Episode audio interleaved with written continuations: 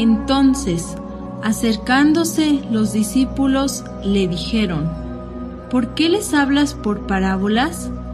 Él respondiendo les dijo, Porque a vosotros os es dado saber los misterios del reino de los cielos, mas a ellos no les es dado. Biblioteca Gnóstica.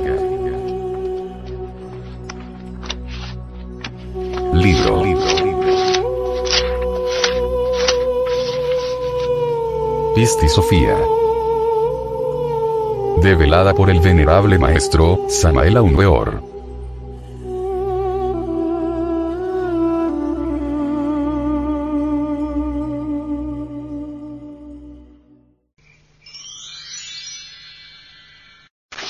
Capítulo 7. Cómo la vestidura de luz le fue enviada.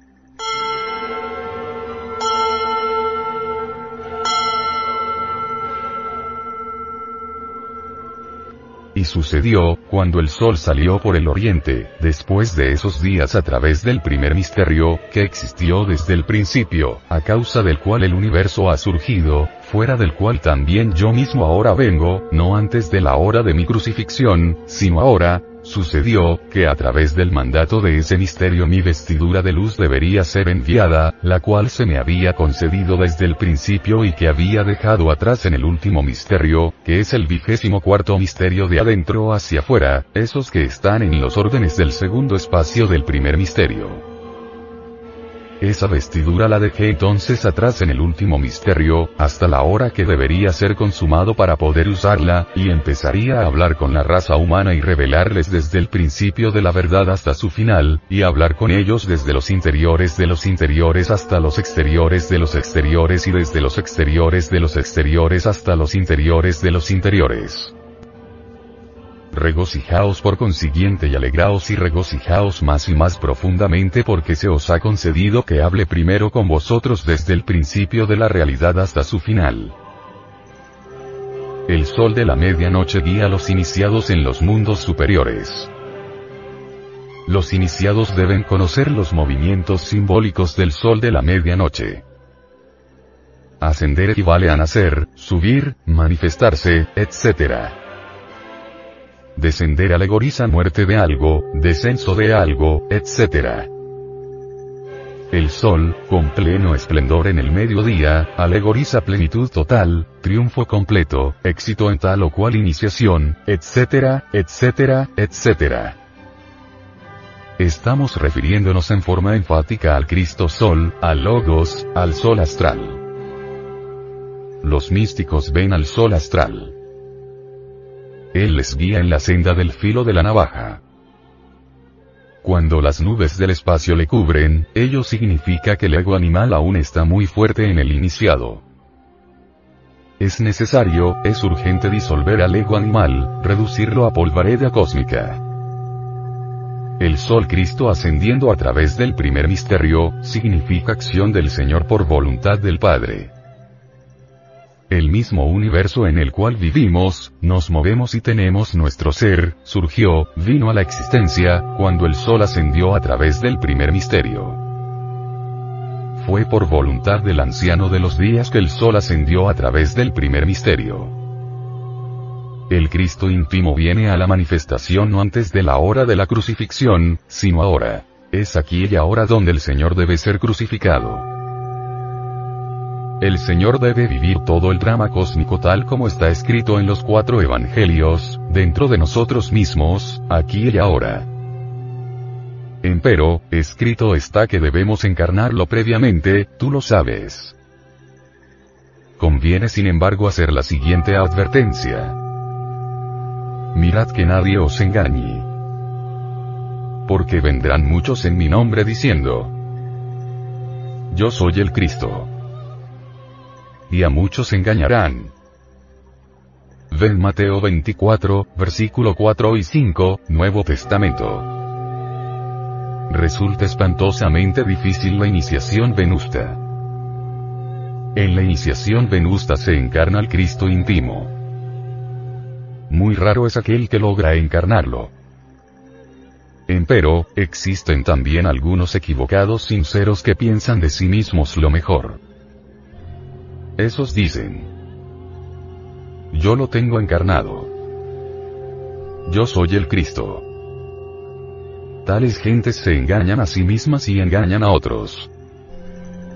Entonces, si alguno os dijere, mirad, aquí está el Cristo o mirad, allí está, no le creáis porque se levantarán falsos cristos y falsos profetas y harán grandes señales y prodigios de tal manera que engañarán, si fuere posible, aún a los escogidos. Ya os lo he dicho antes. Así que si os dijeren, mirad, está en el desierto, no salgáis. O mirad, está en los aposentos, no le creáis porque como el relámpago que sale del oriente y se muestra hasta el occidente, así será también la venida del Hijo del Hombre. Ven Mateo 24, versículos 23, 24, 25, 26 y 27. La vestidura de luz del Cristo íntimo, aunque originalmente le fuese concedida, debe ser elaborada en el telar de Dios, en el misterio 24 de la gran obra. Las vestiduras de luz del Cristo íntimo, símbolo de todos los poderes, la tiene el Padre en su poder, el Padre es el primer y el último de los misterios. El Cristo íntimo encarnado en tal o cual hombre sencillo y humilde, usará en el misterio su vestidura sagrada. Las gentes profanas nunca conocerán la vestidura de luz. El Cristo íntimo se haya recubierto por la humilde personalidad de alguien nunca las gentes podrán reconocer al Cristo encarnado. El Cristo íntimo es el instructor del mundo. El instructor del mundo encarnado deberá discurrir con la raza humana y revelarles desde el principio de la verdad hasta su final. El adecto que lo tenga encarnado sabrá amarlo dentro de sí mismo y nunca dirá, Yo soy el Cristo. El maestro que lo tenga encarnado adorará al Señor y le servirá de instrumento. El Señor encarnado discurrirá con los seres humanos desde los interiores de los interiores hasta los exteriores de los exteriores, y desde los exteriores de los exteriores hasta los interiores de los interiores. Todo esto significa que el Señor puede auxiliar al ser del ser y a la personalidad humana. El instructor del mundo, encarnado, puede instruir no solamente a las humanas personas sino también al ser de las mismas, y por lo último, al ser del ser. Ayuda al exterior del exterior, significa auxilio total en todo orden de cosas. Ayuda al interior del interior, significa instrucción plena del ser del ser. El Cristo íntimo encarnado, no solamente ayuda, sino, además, ayuda a ayudar. Solo los adeptos de perfección lo tienen encarnado. Empero, os digo, sed vigilantes porque en estos tiempos del fin son muchos los que presumen de ser adeptos de perfección. Cuidaos de los falsos profetas. De los espíritus de los discípulos y su encarnación por esta razón os he elegido en verdad desde el principio hasta el fin del primer misterio. Regocijaos y alegraos, porque cuando partí de este mundo, traje conmigo doce potestades, tal como os lo he dicho desde el principio, las cuales las he despojado de los doce redentores del tesoro de la luz, de acuerdo al mandato del primer misterio. Estas, en otro tiempo las vertí en el vientre de vuestras madres, cuando vine al mundo. Esas son aquellas que están en vuestros cuerpos ahora. Pues estas potestades os han sido concedidas ante el mundo. Porque vosotros sois quienes los salvarán y porque vosotros podréis soportar las amenazas de los gobernantes de la tierra y las ansiedades del mundo y sus peligros y todas sus persecuciones, que los príncipes de lo alto acarrearán sobre vosotros. Muchas veces os he dicho que he llevado la fuerza hacia vosotros de los doce redentores que se encuentran en el tesoro de la luz. Por tal motivo, os he dicho verdaderamente desde el principio, que no sois de este mundo. Yo también no lo soy. a pesar de que todos los hombres de la tierra han engendrado sus almas de la fuerza de los redentores de los aeones. Pero la fuerza que está en vosotros, proviene de mí. Vuestras almas residen en lo alto. He traído doce potestades de los doce redentores del tesoro de la luz, extraídos de la parte de mi poder que primero recibí. Y cuando me puse en marcha por el mundo, llegué en medio de los príncipes de la esfera, con la forma de Gabriel, el ángel de los aeones. Y los príncipes de los aeones no me conocieron, porque creyeron que yo era el ángel Gabriel. Los doce apóstoles, las doce potestades, están dentro de nosotros mismos, aquí y ahora. Los doce apóstoles son doce partes autónomas de nuestro ser. Las doce potestades, los doce, son doce partes auto, conscientes, y hasta independientes, de nuestro propio ser. Las doce potestades, es decir, los doce apóstoles del Cristo íntimo, se relacionan sabiamente con las doce facultades del ser humano. Empero, debemos hacer clara diferenciación entre las doce potestades y las doce facultades. Incuestionablemente, el ser en cada uno de nos, durante la manifestación cósmica, es la multiplicidad dentro de la unidad. Todas las partes autónomas y auto-conscientes del ser deben trabajar en la auto-realización. En tanto no se hayan desintegrado todos los elementos indeseables que en nuestro interior cargamos, la auto-realización íntima de cada una de las partes autónomas y auto-conscientes del ser resulta algo más que imposible. Las doce potestades son tan solo doce partes de las tantas partes autónomas y autoconscientes del ser. Quien logre perfeccionar la parte más elevada del ser, recibe por tal motivo, el grado de Ishmesh. Sin la disolución radical de todos los elementos inhumanos que en nuestro interior cargamos, no sería posible perfeccionar la parte más elevada del ser. Santiago, en el interior de nuestro ser, es el bendito patrón de la gran obra. Solo el Padre de todas las luces, el Padre íntimo de cada uno de nos, puede iluminarnos con la sabiduría a través de Santiago. Santiago es el mercurio dentro de cada uno de nosotros. Es el mercurio de la filosofía secreta el fundamento mismo de la gran obra. El Cristo íntimo y las doce potestades residen en nosotros mismos aquí y ahora.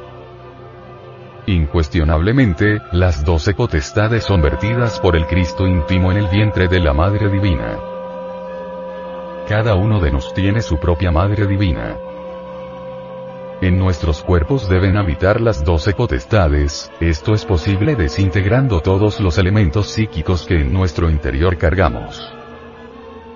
Los doce apóstoles, partes fundamentales del ser, son siempre calumniados y perseguidos por los perversos, esto lo sabe todo maestro iluminado.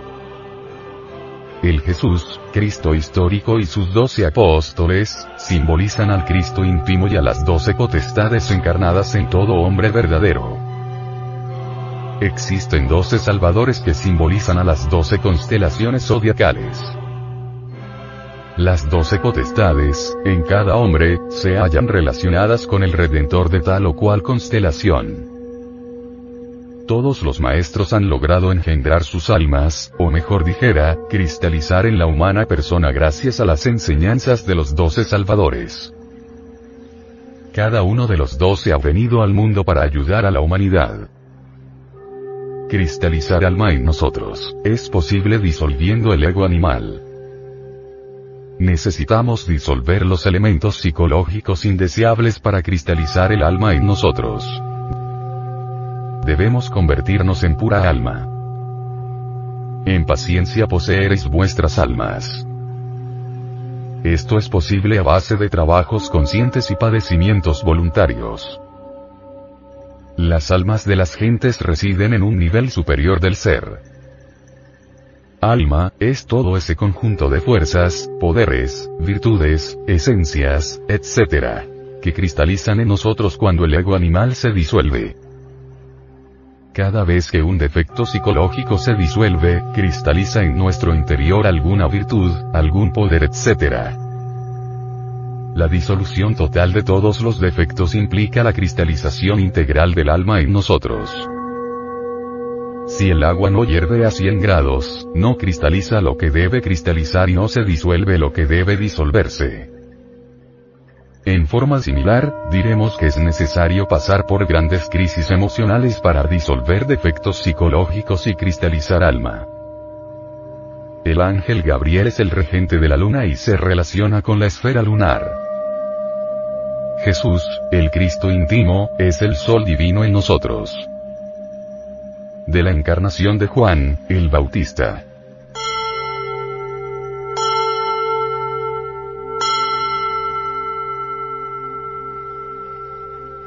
Y sucedió entonces, cuando llegué en medio de los regidores de los aeones, que miré hacia abajo sobre el mundo de la humanidad por orden del primer misterio encontré a Elizabeth, la madre Juan el Bautista, antes de haberlo concebido, y sembré en ella la fuerza que había recibido del Yao menor, el digno, que está en medio, aquel que tiene el poder de proclamar antes que yo y preparar el camino, y bautizar con el agua del perdón de los pecados. Esa fuerza, por consiguiente, está en el cuerpo de Juan. Juan, el Bautista, es el mismo Elías reencarnado. Iao mayor, es la del logos en sí mismo. Iao menor, es la del hombre. Iao mayor, es la de superhombre. Iao menor es la del hombre. El Juan íntimo está dentro de nosotros mismos aquí y ahora. Todo iniciado debe encontrarse con esa parte de su ser que se llama Juan, el Bautista. El encuentro con Juan se realiza siempre en la segunda iniciación del fuego. El encuentro con Juan se sucede siempre en el Edén.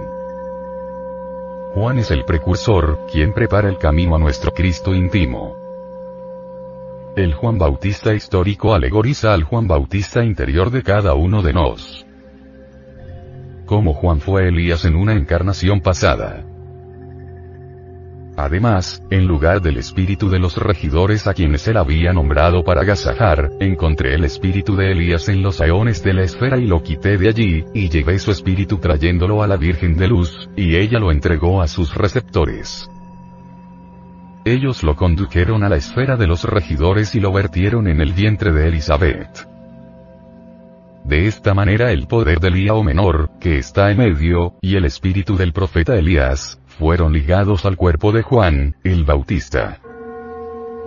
Por este motivo vosotros dudasteis en otro tiempo, cuando os dije. Juan dijo, Yo no soy el Cristo, y vosotros me dijisteis. Escrito está que, cuando venga el Cristo, Elías vendrá antes que él y preparará su camino. Sin embargo, cuando me decíais esto, yo os contestaba, Elías verdaderamente ha venido y preparado todas las cosas tal como está escrito, y ellos han hecho para él lo que deberían. Y cuando comprendí que vosotros no habíais entendido aquello que os hablé relacionado con el espíritu de Elías que está ligado a Juan el Bautista, os contesté, abiertamente. Si aceptáis a Juan el Bautista, él es Elías de quien os he hablado que vendría. Los regidores de la iglesia gnóstica son verdaderos iniciados despiertos. El espíritu de Elías es también un aeón, es decir, un maestro del gran día, tú lo sabes. La Virgen de Luz, Estella Maris, la Divina Madre Kundalini del Juan el Bautista, es citada por el gran Kabir Jesús. El Salvador entregó el espíritu de Elías a la Estella Maris de Juan, y ella lo entregó a sus receptores. Ellos le condujeron a la esfera de los regidores de la luz y estos lo vertieron en el vientre de Elizabeth. De esta manera, Elíao menor, la divina madre de luz y el espíritu de Elías, fueron ligados al cuerpo de Juan, el Bautista. Elías se reencarnó en Juan el Bautista. Juan es la vivísima reencarnación de Elías.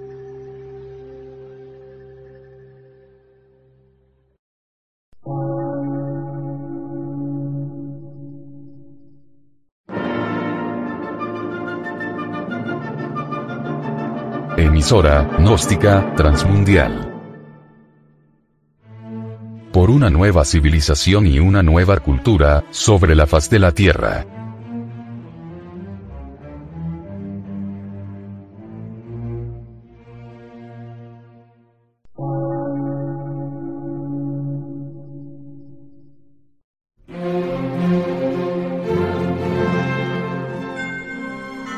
Medio de radiodifusión. Científico, artístico, místico y filosófico.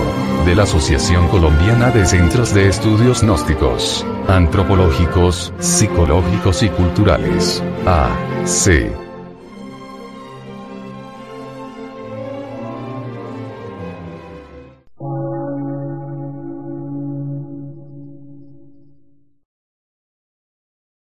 Lectura en movimiento. Difusión sin fronteras.